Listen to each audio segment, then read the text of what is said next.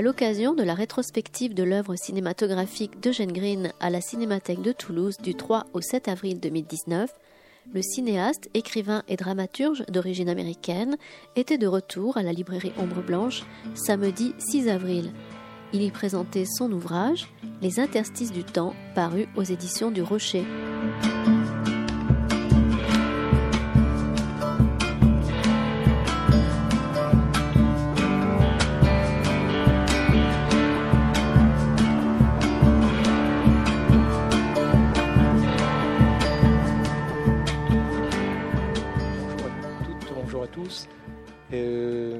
Merci d'être venu pour cet après-midi littérature euh, auprès de Jeanne Green, euh, dont je rappelle que depuis mercredi, euh, à la Cinémathèque à Toulouse, rue du Thor, donc, a lieu la rétrospective de l'œuvre entière cinématographique de, Jeanne Green, à savoir ses films de fiction, mais aussi son film documentaire, les courts-métrages, donc jusqu'à dimanche, donc demain. Euh, donc à l'occasion d'ailleurs de, des, deux, des deux hum, projections de ce soir, Eugène Green sera à la Cinémathèque présentant euh, les deux films, 19h et 21h. voilà, mais il est ici pour euh, une autre chose, c'est-à-dire vraiment qui fait partie aussi intégralement de la de la de l'œuvre de, de Eugène Green, c'est-à-dire ses romans ces romans, qui paraissent déjà depuis un certain nombre d'années. Nous l'avons reçu à plusieurs reprises ici, à la librairie. Et euh, il vient aujourd'hui pour un livre de contes, je crois qu'il euh, il aime bien l'appeler ainsi, qui s'intitule Les interstices du temps, publié aux éditions du Rocher, et qui viennent juste donc de paraître. alors nous nous étions quittés en décembre, car Eugène Green vraiment aussi fait paraître des essais, mais des essais qui se rapprochent vraiment plutôt du rayon littérature. Un très bel essai sur Shakespeare, euh, dans lequel il apprenait, où il prenait de Shakespeare des, des choses importantes pour sa propre. Et il y trouvait une source pour sa propre écriture qu'il n'a jamais cessé d'employer. Euh, c'était, euh, ça, s'articulait autour de trois notions la valeur de la fiction, comme, tout, comme, il, euh, tout le monde sait, l'art est, artifice, et le moyen le plus efficace pour exprimer euh, la vérité dans son ambivalence. donc c'était à la fois donc cela, d'une part, la construction narrative du récit. Donc c'était à la fois comme il disait, un récit, un, récit comme un scénario d'ailleurs, a une, euh, un début, un milieu et une fin. Et euh, donc cette construction à laquelle il est très attaché, dans ce, en plus dans ce recueil, euh, est vraiment tout à fait évident. Et ensuite, il s'agissait de la nature organique de la poésie. La poésie peut exister en prose. Non seulement elle existe en, en, tant que poésie euh, poétique, disons, mais dans la prose aussi, et justement la mise en place de, ce, de cet aspect euh, dans les interstices du temps est très évident. Voilà. Et je pense que Gênes euh, doit beaucoup à, à, ces règles, mais aussi ça n'est à jouer avec, ça n'est totalement éloigné parfois, et euh, mais je pense qu'elles sont toujours en vigueur, Eugène. Euh, oui, oui. Euh, euh, oui, disons que effectivement l'idée de la fiction, la fiction aujourd'hui porte presque une charge négative. C'est quelque chose qui me frappe beaucoup dans les critiques de cinéma. Quand un critique veut faire l'éloge d'un film de fiction, il dit c'est à moitié documentaire. Et ça, bon, le documentaire peut être une œuvre d'art euh, cinématographique aussi, mais l'idée en, disant ça, c'est que euh, c'est vrai, ça, ça, correspond à la réalité. Mais la fiction, la, le but de la fiction, c'est d'exprimer la réalité, mais justement ce qui est, ce qui n'est pas apparent, ce qui n'est pas évident dans la réalité, parce que reproduire simplement la réalité, ça c'était l'idéal de l'art bourgeois au XIXe siècle, de reproduire littéralement la réalité matérielle. Mais ça n'a pas d'intérêt en fait, puisque nous sommes tous capables de regarder autour de nous. Mais ce que la fiction permet de faire, c'est de creuser la réalité et de trouver une autre réalité qui est cachée de, de, dessous. Oui, oui.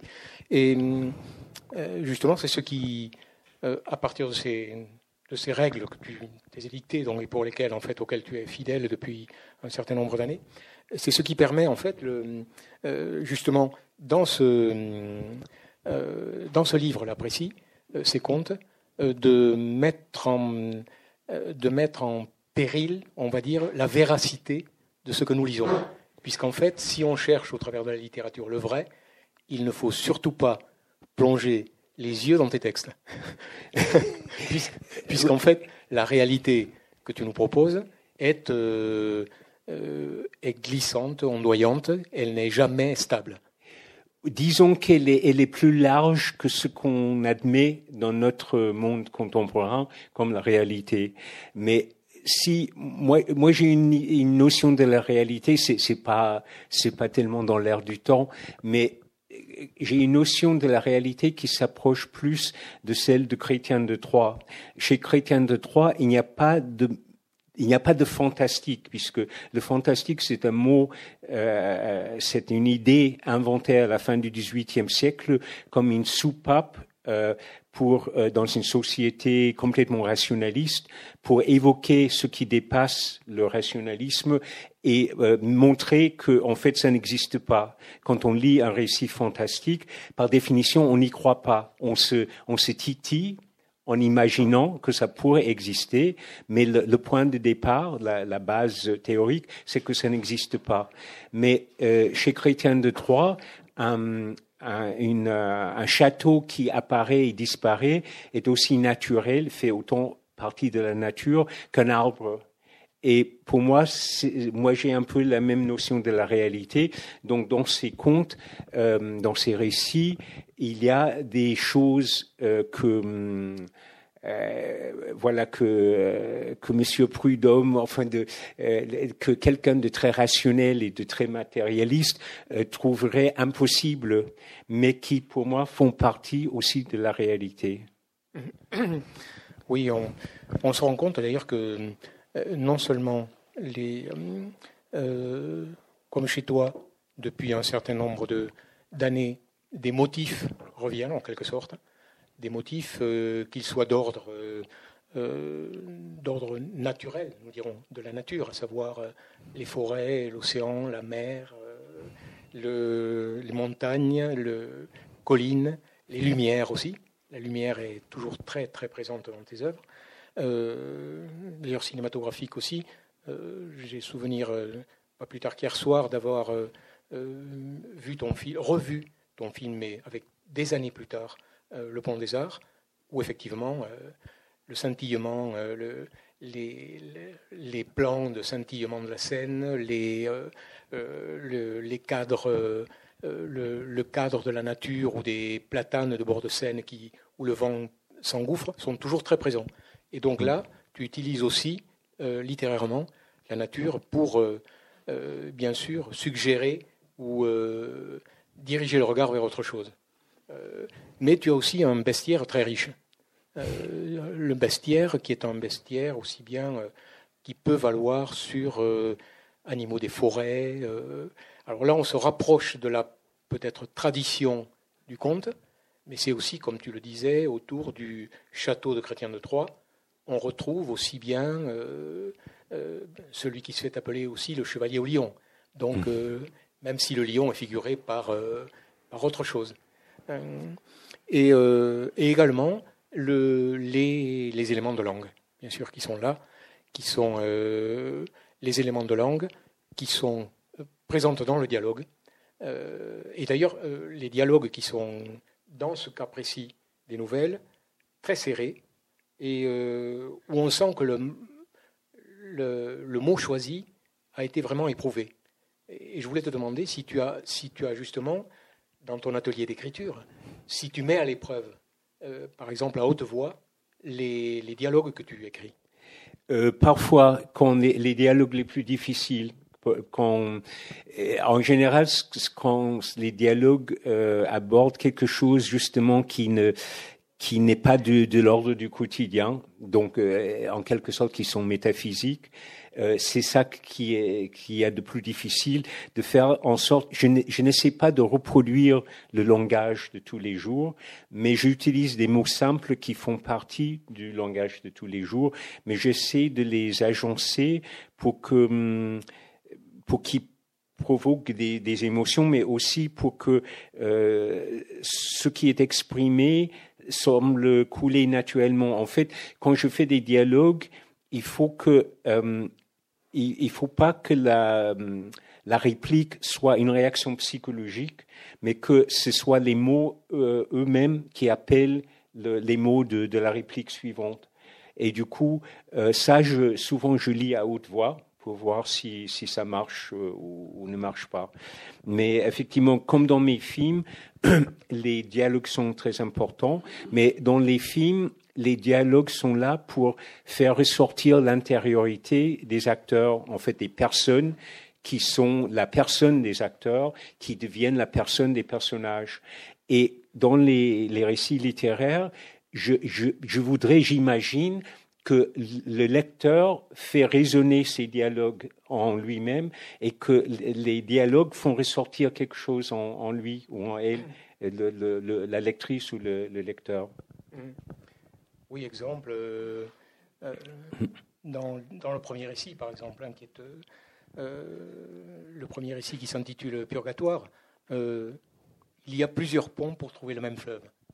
Par exemple, qui est dans un des dialogues, en, passant dans le, dans le cours de la page, effectivement, tout d'un coup, l'expérience de lecteur que je peux avoir s'arrête là-dessus, parce que c'est de façon inusitée et dans le cours du dialogue, qui est un dialogue qui peut être par ailleurs un dialogue banal, euh, euh, c'est euh, très ou annonciateur de quelque chose, ou bien donc ça participe à l'économie du récit aussi. Oui, c'est un bon exemple parce que donc ça pourrait être une phrase banale, mais on sent quelque part que ce ne l'est pas, et donc on ne sait pas encore euh, l'essence exact que ça, mais on sent que le, c'est à ce moment-là le récit avance, puisque le, sans comprendre comment, le lecteur sait qu'il est euh, plongé en avant dans le récit vers la découverte de parce que ce sont des récits euh, qui ont une structure narrative euh, on peut dire classique, comme chez Shakespeare ou, ou, chez les tragiques grecs où le, il y a un début, un milieu et une fin c'est c'est pas très bien vu aujourd'hui, mais je trouve que ça ça reste ça, ça ça, marche toujours.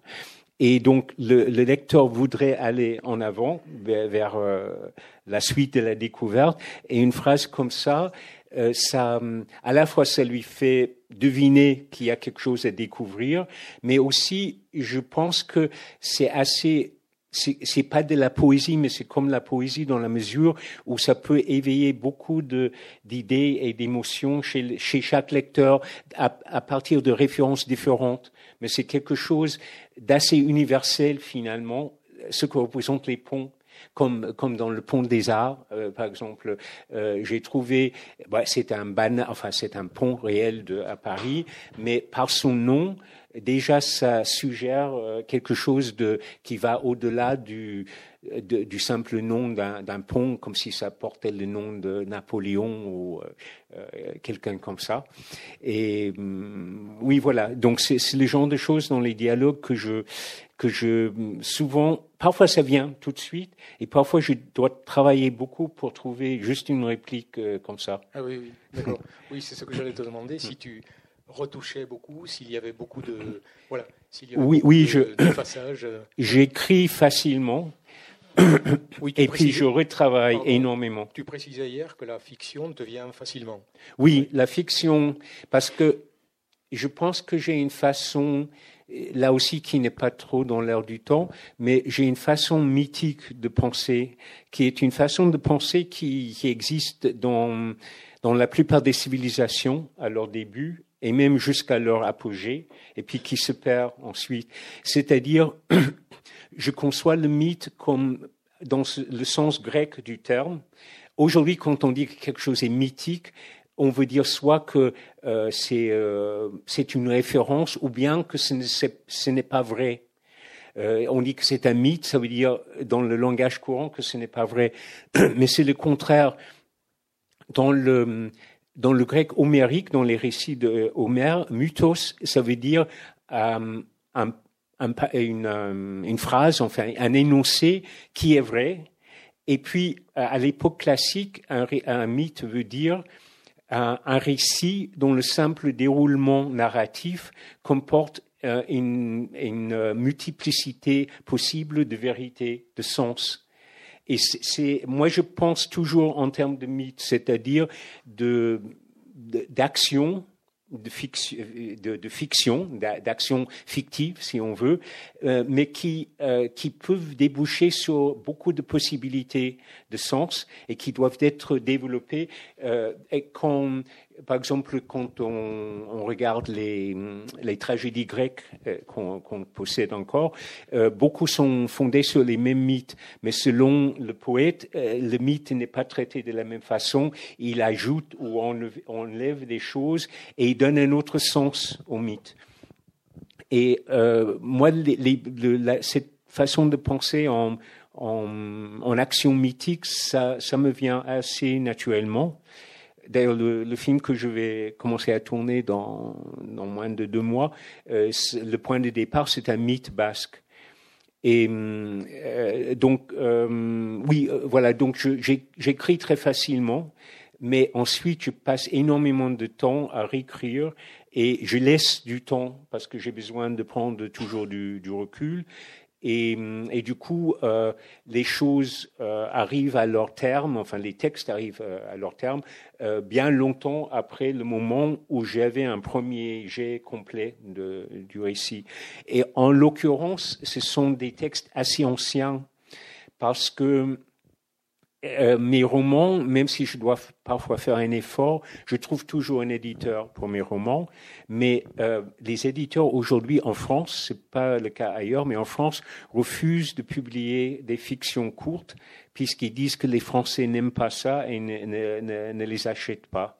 Et du coup, le dernier des, des plus récents de ces contes, je, je, je les ai écrits, je pense qu'il y a huit ans.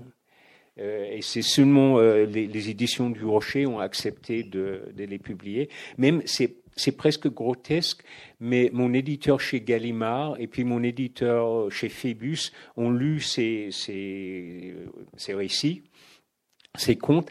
Ils les ont beaucoup aimés, mais ils ont dit que c'était impossible de les publier ensemble.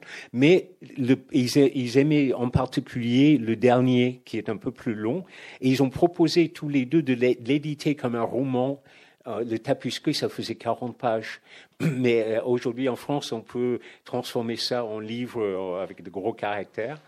Et donc, ils étaient d'accord pour publier un, mais pas les cinq. Et moi, je voulais que les cinq sortent ensemble, donc j'ai attendu. oui. Et donc, venons-en au, premier de ces récits, euh, qui s'intitule donc Purgatoire, je l'ai précisé, et hum, qu'on pourrait sous-titrer. Enfin, moi, il m'a semblé peut-être qu'il pouvait rentrer dans la catégorie de, du conte, le conte des ponts, car effectivement, nous sommes. Euh, c'est euh, le c'est un jeune homme, Simon, qui s'envole à, Riga et qui va découvrir là, effectivement, euh, qui va ouvrir sur un abîme de, perplexité.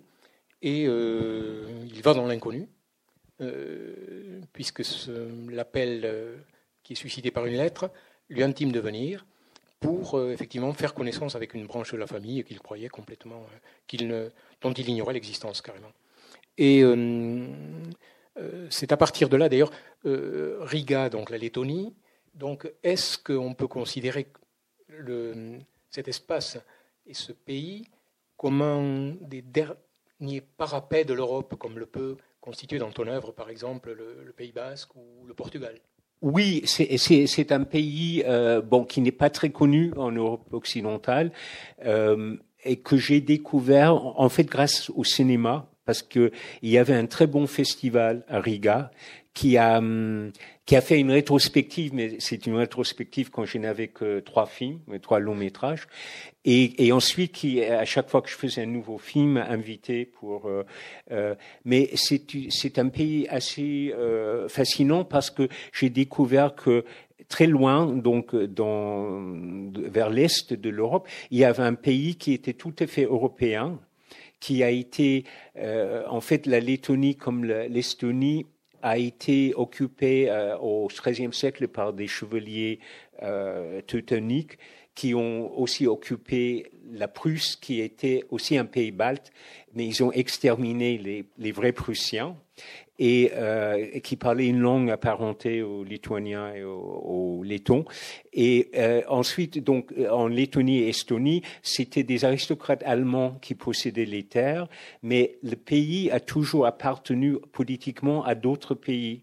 Euh, D'abord la Pologne, ensuite la Suède et enfin la Russie et ils n'ont trouvé leur indépendance que pendant 20 ans entre la fin de la première et le début de la Seconde Guerre mondiale. Mais c'est un pays profondément européen et c'est même un peu étrange parce qu'on ne sait pas où on est en Europe. Il y a des moments où on, peut avoir l'impression d'être en Belgique euh, euh, par l'architecture. Euh, et il y a d'autres moments où on pense être en Europe centrale, en, en Bohème ou en Autriche. Et, mais en tout cas, c'est voilà, vraiment l'Europe. Et euh, voilà, c'est moi je suis très attaché à l'Europe dans son ensemble, mais le, la le paradoxe ou le génie de l'Europe, c'est d'avoir une certaine unité culturelle qui est composée d'un grand, grand, euh, grand nombre de différences, une grande altérité qu'on est en train de, de, de détruire, d'effacer, comme dans le monde entier.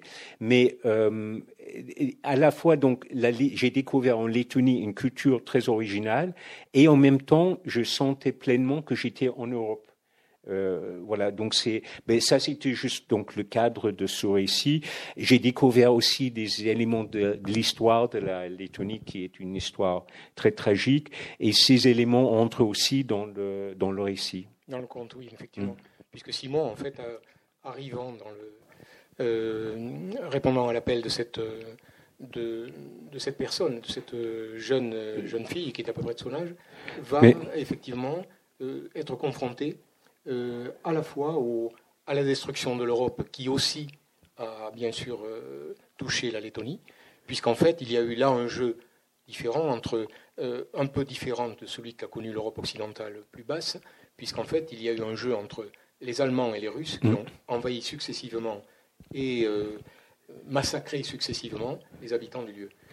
Et il va mm. se, devoir se confronter à ces, ben, à ces oui, à, ce, passé qui fait partie du présent. Hmm. Oui, d'accord.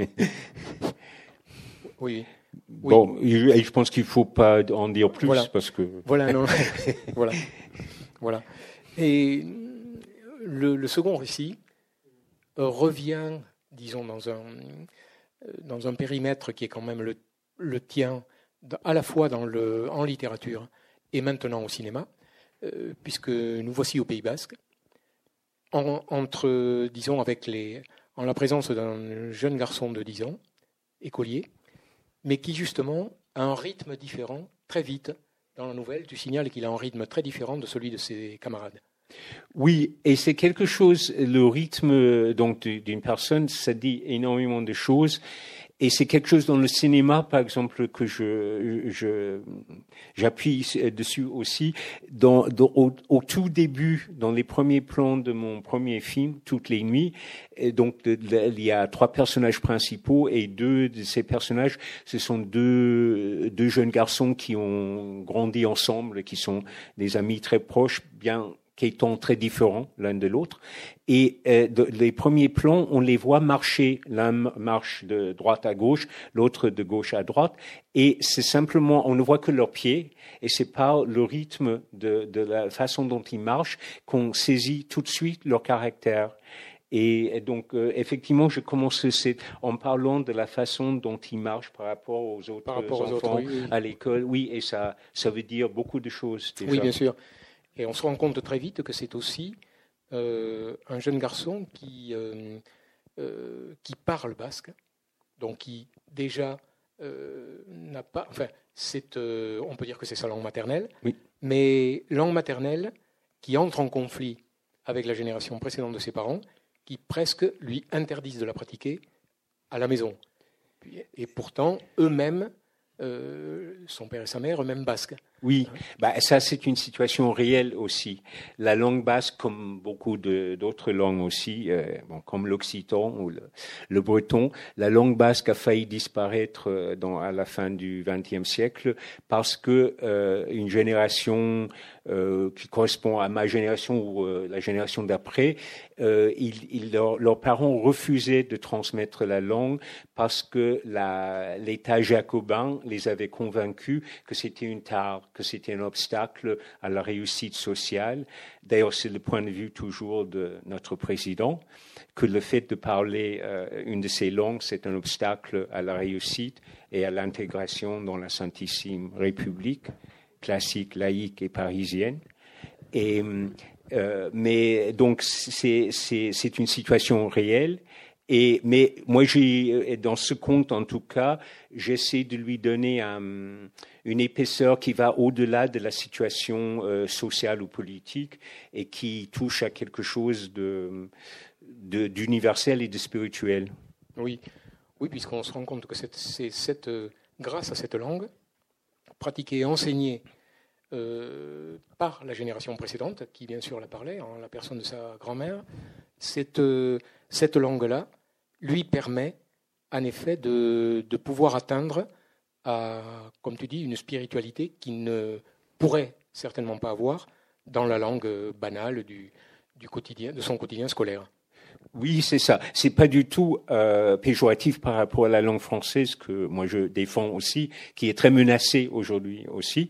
Mais c'est c'est que ses parents euh, n'ont même ses parents donc euh, ne parlent que français ou une sorte de français, mais ils n'ont pas la culture française. Ils ont une culture de la télévision. Ce sont des gens qui regardent la télévision en dînant et que même il y, a un petit détail qui dit, qui dit beaucoup. Ils, habitent à, à, Cibourg, qui est un, port de pêche encore, où il y a des pêcheurs donc qui ramènent du, de très bons poissons euh, tous les jours, et que sa mère sert au dîner du poisson surgelé.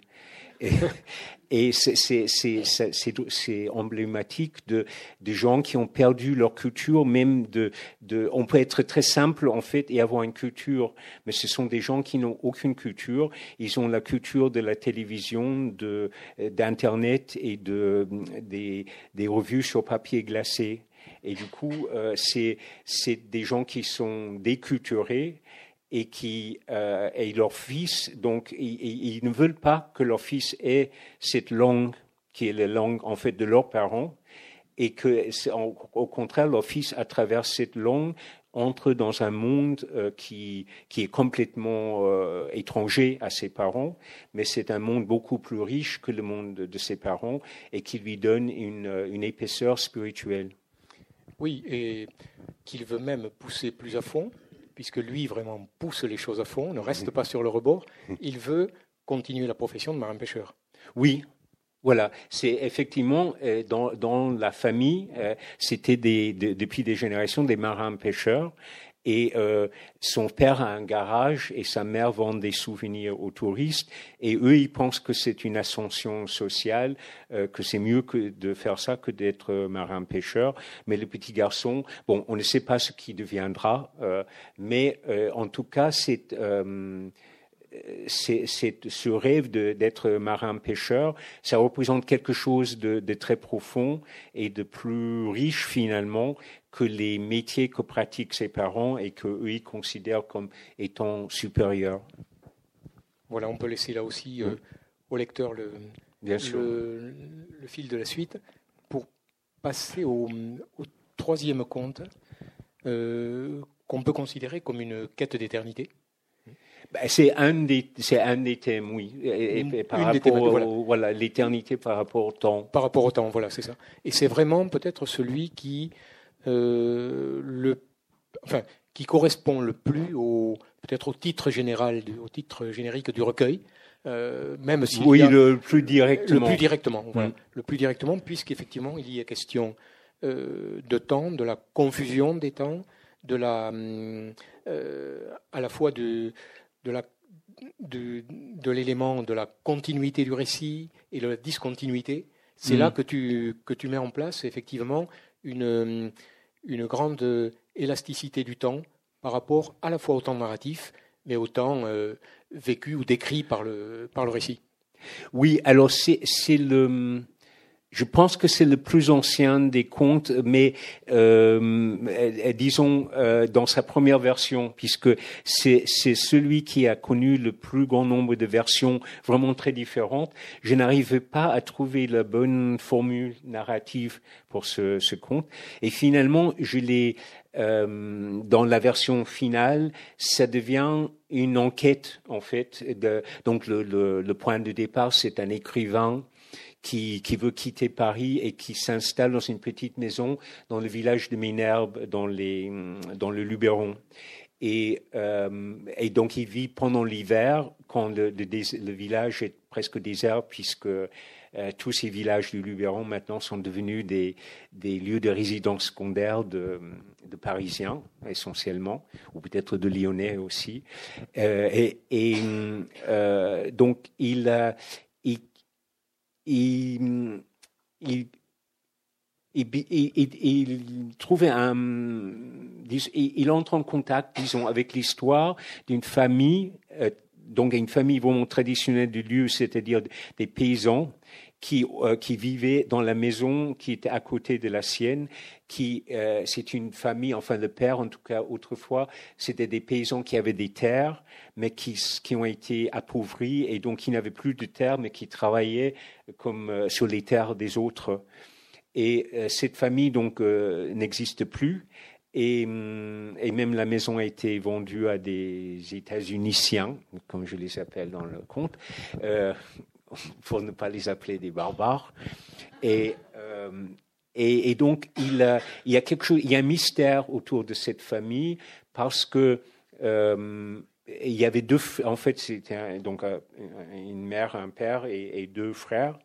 Et euh, il apprend qu'un des, des frères est mort adolescent dans un accident, enfin, il a fini par apprendre dans un accident, et l'autre est considéré comme disparu. Et comme il est disparu depuis plus de dix ans, la maison revient à la municipalité qui le vend à ces, ces gens-là. Et, euh, mais il y, y, a, un mystère autour de, de, ces, de ces, cette famille.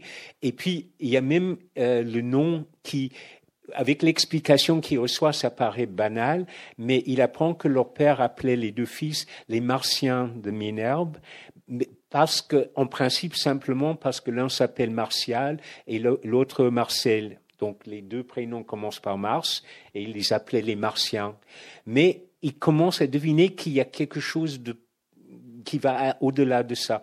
Et donc, en fait, l'enquête le, se fait par la rencontre euh, successive de, des survivants, des gens qui ont connu cette famille ou des membres de la famille.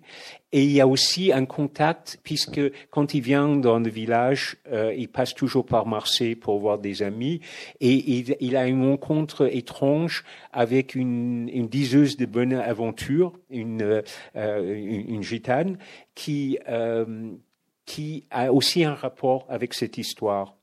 Et je, je, pense que c'est tout ce que j'ai envie de dire oui, à oui, propos bien sûr, de l'histoire. Bien sûr, oui, oui, oui, bien entendu. Oui, oui puisque hum, c'est ça, ce, euh, ce, cet écrivain sera l'héritier de l'histoire des Martiens et justement essaie de rassembler dans les pièces du puzzle. Et euh, voilà, c'est au cours donc d'une enquête euh, développée.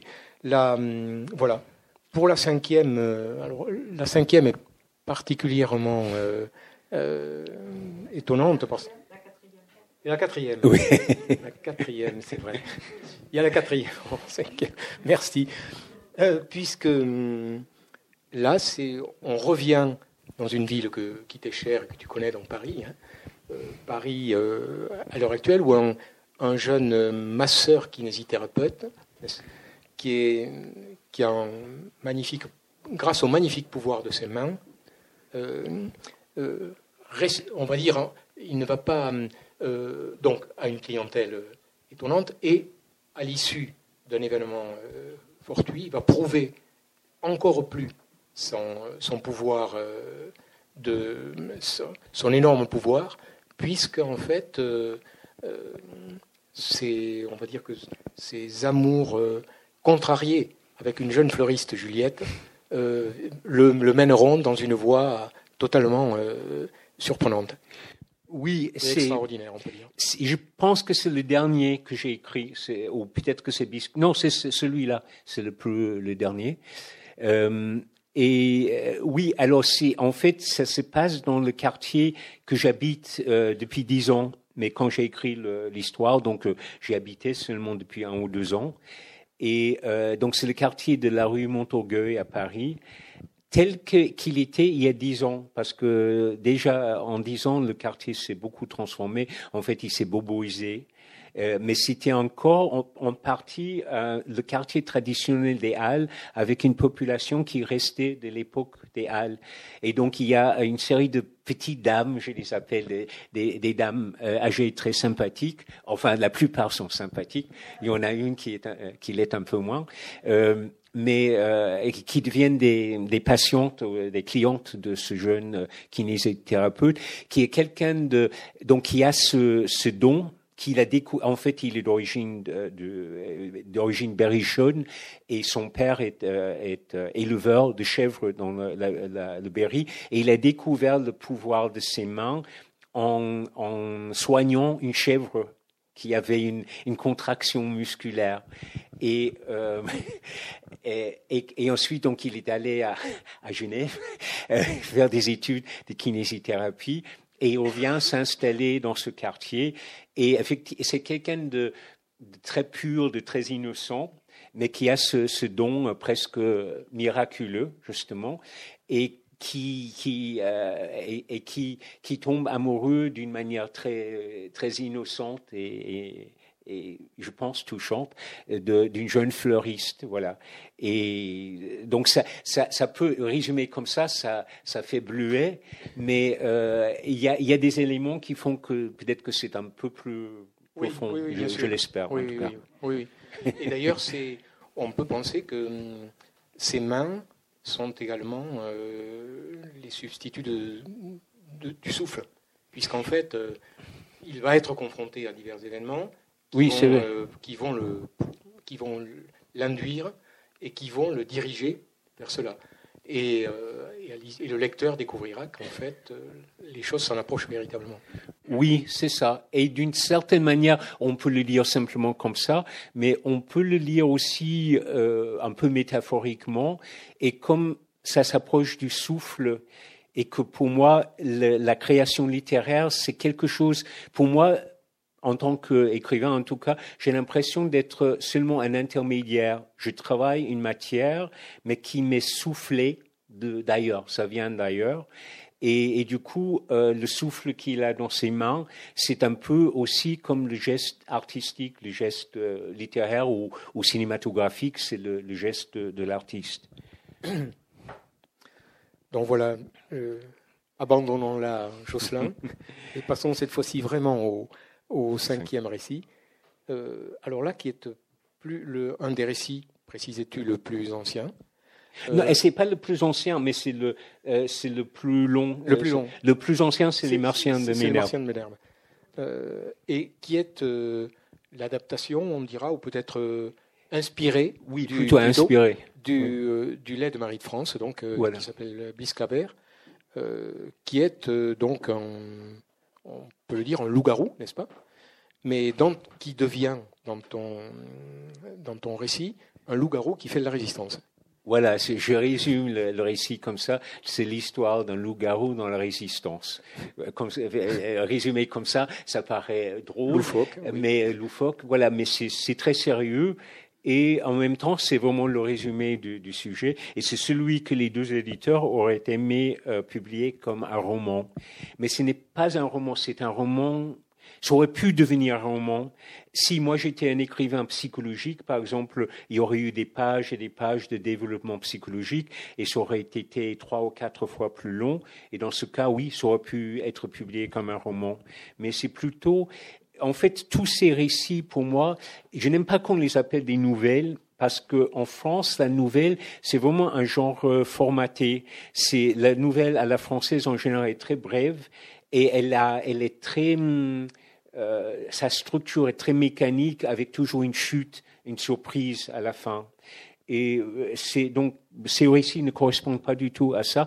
C'est plutôt comme les récits euh, intermédiaires que, qui existent en, en, anglais en allemand, euh, comme les, les, les fictions les des courtes fictions de Thomas Mann, par exemple, qui sont d'ailleurs celles que je préfère, ou La métamorphose de Kafka, ou certains euh, récits euh, en anglais. En anglais, il y a même un nom pour le genre, euh, ils appellent ça novella. C'est pas novel, roman, ni short story, nouvelle, mais c'est quelque chose entre les deux. Et hum, je, je, je, vois, je le vois plutôt comme ça. Ce sont des, des, des, sujets qui auraient pu être développés comme des romans, mais que j'ai préféré traiter comme ça avec une certaine concision. Et donc Bisclavet, effectivement, donc je me suis inspiré d'un lait de Marie de France, donc d'une œuvre du XIIIe siècle, euh, non du XIIe siècle, pardon, du XIIe siècle. Euh, mais c'est voilà, ça se passe dans les années 30 et pendant la Seconde Guerre mondiale. Et, c'est donc c'est très loin de, du monde de Marie de France. Mais j'ai essayé de garder, euh, comme chez elle, ce rapport entre ce qui paraît euh, impossible, c'est-à-dire la transformation, la transformation euh, lico, euh, lycanthropie. Voilà, c'est ça, lico, Bon, je, n'y arrive pas, euh, mais euh, euh donc un, un loup-garou. Selon Marie de France, je ne sais pas si c'est le cas, mais selon Marie de France, elle dit que Bisclavret, donc c'est le nom du personnage, mais elle dit que ça veut dire loup-garou en breton. Je ne sais pas s'il y a des bretonnants parmi vous, mais bon, en tout cas, j'ai gardé le nom et j'ai gardé certains éléments de, de la trame, mais bon, c'est tout à fait oui, bien sûr, autre chose. Tu en as fait vraiment tout autre chose, oui. oui. Voilà, je pense qu'on a assez parlé de, du sujet, en tout cas. oui, voilà. Oui, bien écoutez, donc euh, voilà, euh, je crois que hum, peut euh, diriger les, micros vers vous si, bien sûr, pour prolonger davantage la conversation, Eugène doit présenter euh, à 19h donc, et à 21h deux films à la Cinémathèque à nouveau. Euh, sera là jusqu'à peut-être demain. Tu repars de oui, et demain matin. Oui. Donc, mais dans le temps qui nous reste et qui demeure, il peut bien sûr voilà échanger encore avec vous. Euh, ça touche le cinéma et la littérature, puisque j'ai vu mercredi euh, votre film Toutes les nuits, inspiré de l'éducation sentimentale. Et euh, je voulais savoir, dans l'éducation sentimentale 1845, ce qui avait provoqué chez vous l'envie, le, besoin de faire ce film que j'ai adoré. Et est-ce que ce serait par hasard, vous voyez, j'ai euh, réfléchi, le, la scène du chien qui le poursuit, qui poursuit Jules, euh, et chien qu'on voit quand même dans le film très peu quand il l'offre à, sa, à la ah, oui, fille. Vous voyez, Jules? Bah, ah. bah, je, bah, je, suis content que vous ayez aimé le film, mais vous l'avez plus en tête hein? Oui, oui, mais non, c'est très étrange. Les gens cherchent toujours des des, sources et des. des, des, ben, je, vous aimez le, un peu le mystérieux, alors c'est pour ça que je me. Mais euh, c'est-à-dire que j'avais même oublié qui est dans le, le, texte de Flaubert, qui je, je ne pense même pas que ce soit Flaubert qui a donné ce nom à ce texte. Donc, c'est, c'est, ça n'a rien à voir avec l'éducation sentimentale que je ne, je ne chercherai pas à adapter. C'est un texte de jeunesse qui n'a jamais terminé et qui a été publié au XXe siècle sous le titre La première éducation sentimentale.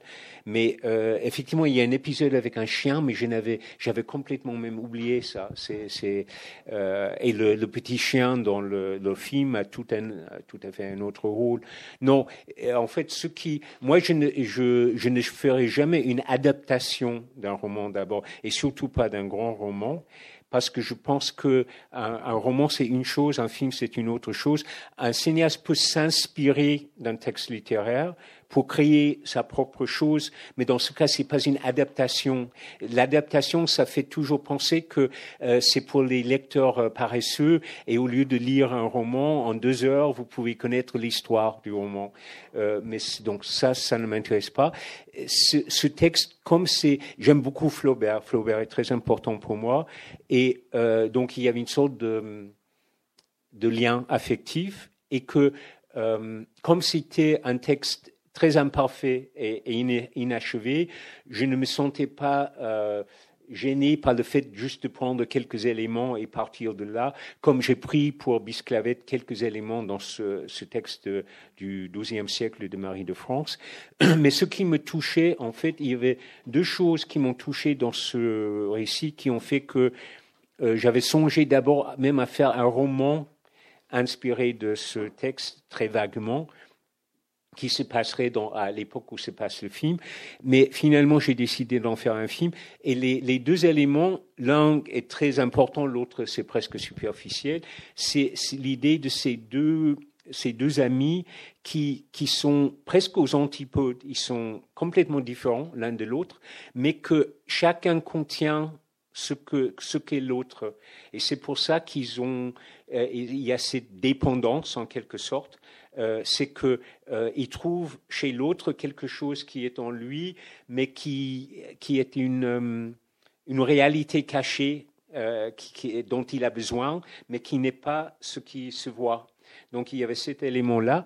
Et l'autre, c'était simplement que Flaubert, qui, qui était tellement exact sur les descriptions des lieux euh, et des, des choses, euh, des personnes, etc. Quand il devait décrire une ville en province, il faisait un voyage dans la ville, etc. Mais là, euh, très jeune homme, quand il a écrit ça, il fait partir les deux, Henri et Émilie, il les fait partir à la Nouvelle-York et il n'avait jamais vu la Nouvelle-York. Et donc il présente la Nouvelle-York comme tout d'un coup, c'est très anti-flaubertien parce que c'est une ville qui est comme dans un rêve, qui, qui n'a pas de réalité matérielle. Et moi, j'ai vécu euh, ma, mon enfance et ma première jeunesse dans cette ville, mais c'était pareil pour moi. C'était une ville euh, concrète, mais qui, qui, avait quelque chose d'un rêve, puisque pour moi, ce n'était pas la réalité. La réalité était en Europe, que je n'avais pas vue encore, mais que je ne connaissais que par la culture. Mais euh, c'est donc voilà, c'est quelque chose qui m'a touché, qui a fait que euh, je suis parti de ce texte pour, pour faire ce film. Mais ça n'a rien à voir avec les chiens. je suis désolé. Bonjour. Euh, vous aviez dit à la séance de présentation de la religieuse portugaise que c'était votre film préféré.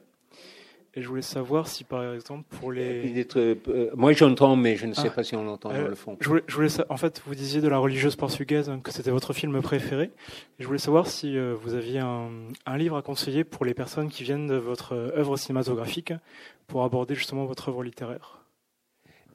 Par rapport à mon œuvre cinématographique? Pas forcément. Juste ah. euh, un point d'entrée ou, ou un livre que vous, que vous préférez pour diverses raisons, en fait. Mais, mais c'est simplement un livre que j'aime. Ah non, non, pardon, un, que vous avez écrit, excusez-moi. Ah, ah, pardon, je, je n'ai pas compris.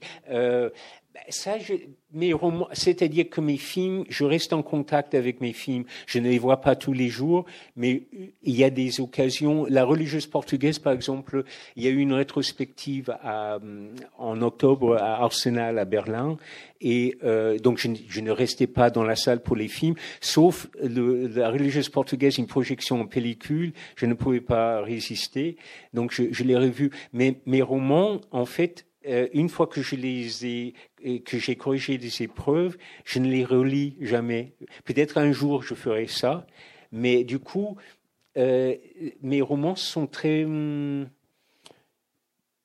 disons que un de, un, de, mes romans, pour lequel oui j'ai une certaine affection, et je pense que ça parle de choses très importante par rapport au monde euh, contemporain. C'est un roman qui s'appelle La communauté universelle, publié chez Gallimard. Et c'est sur, en fait, la spiritualité dans le, monde contemporain et, et, sa rapport aux traditions religieuses. Et euh, c'est un, roman euh, qui est assez facile à lire puisque tout est écrit au présent, mais qui est un peu complexe en même temps puisqu'il y a plusieurs narrateurs et c'est structuré comme une tragédie grecque. Il y a toutes les parties d'une tragédie grecque. Euh, mais voilà, où, euh, il y a aussi la bataille de Roncevaux, euh, qui est donc mon premier roman qui se passe au Pays Basque. C'est aussi chez Gallimard. Et avec un personnage que moi je trouve assez attachant.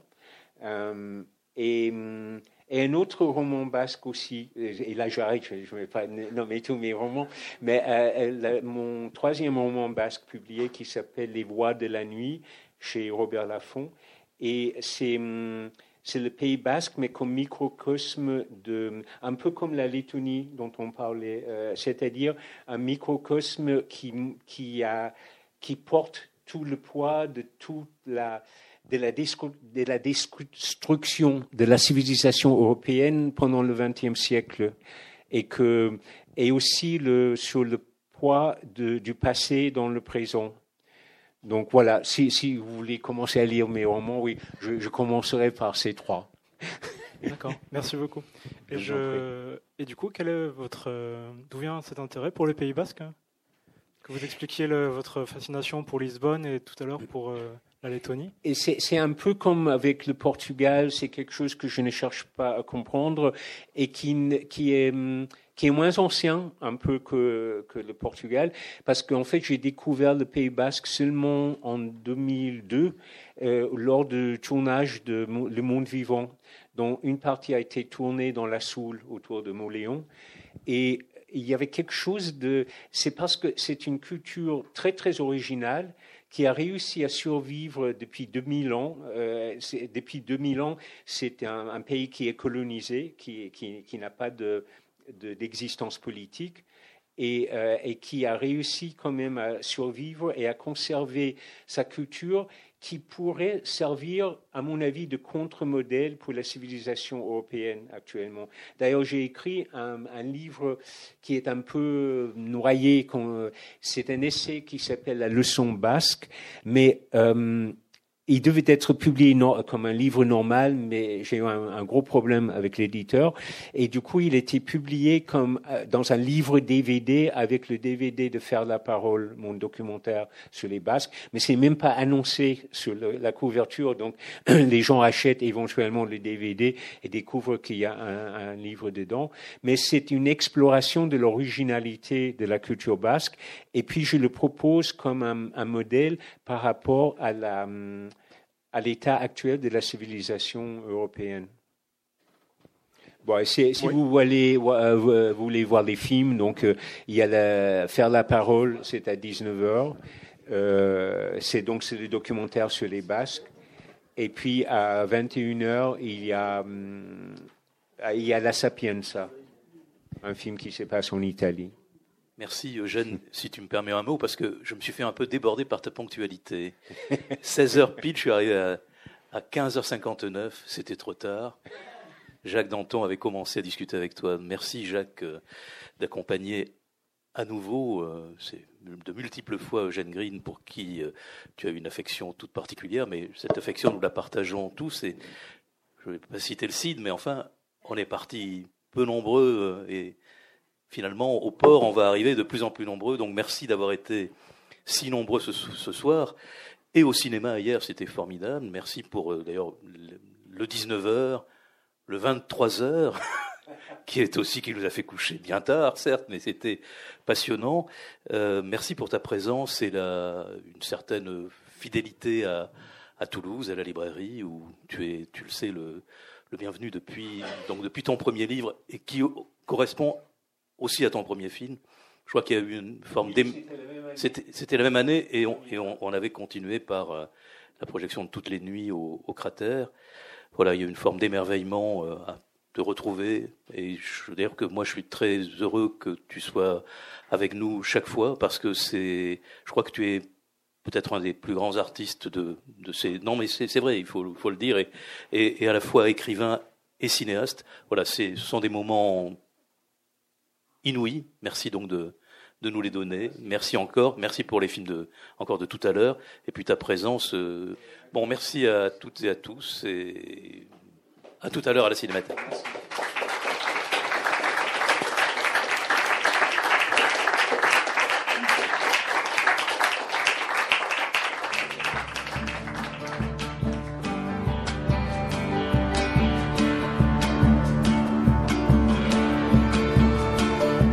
C'était Eugène Green à la librairie Ombre Blanche samedi 6 avril 2019 à l'occasion de la parution de son ouvrage Les interstices du temps et de la rétrospective qui lui était consacrée à la Cinémathèque de Toulouse du 3 au 7 avril.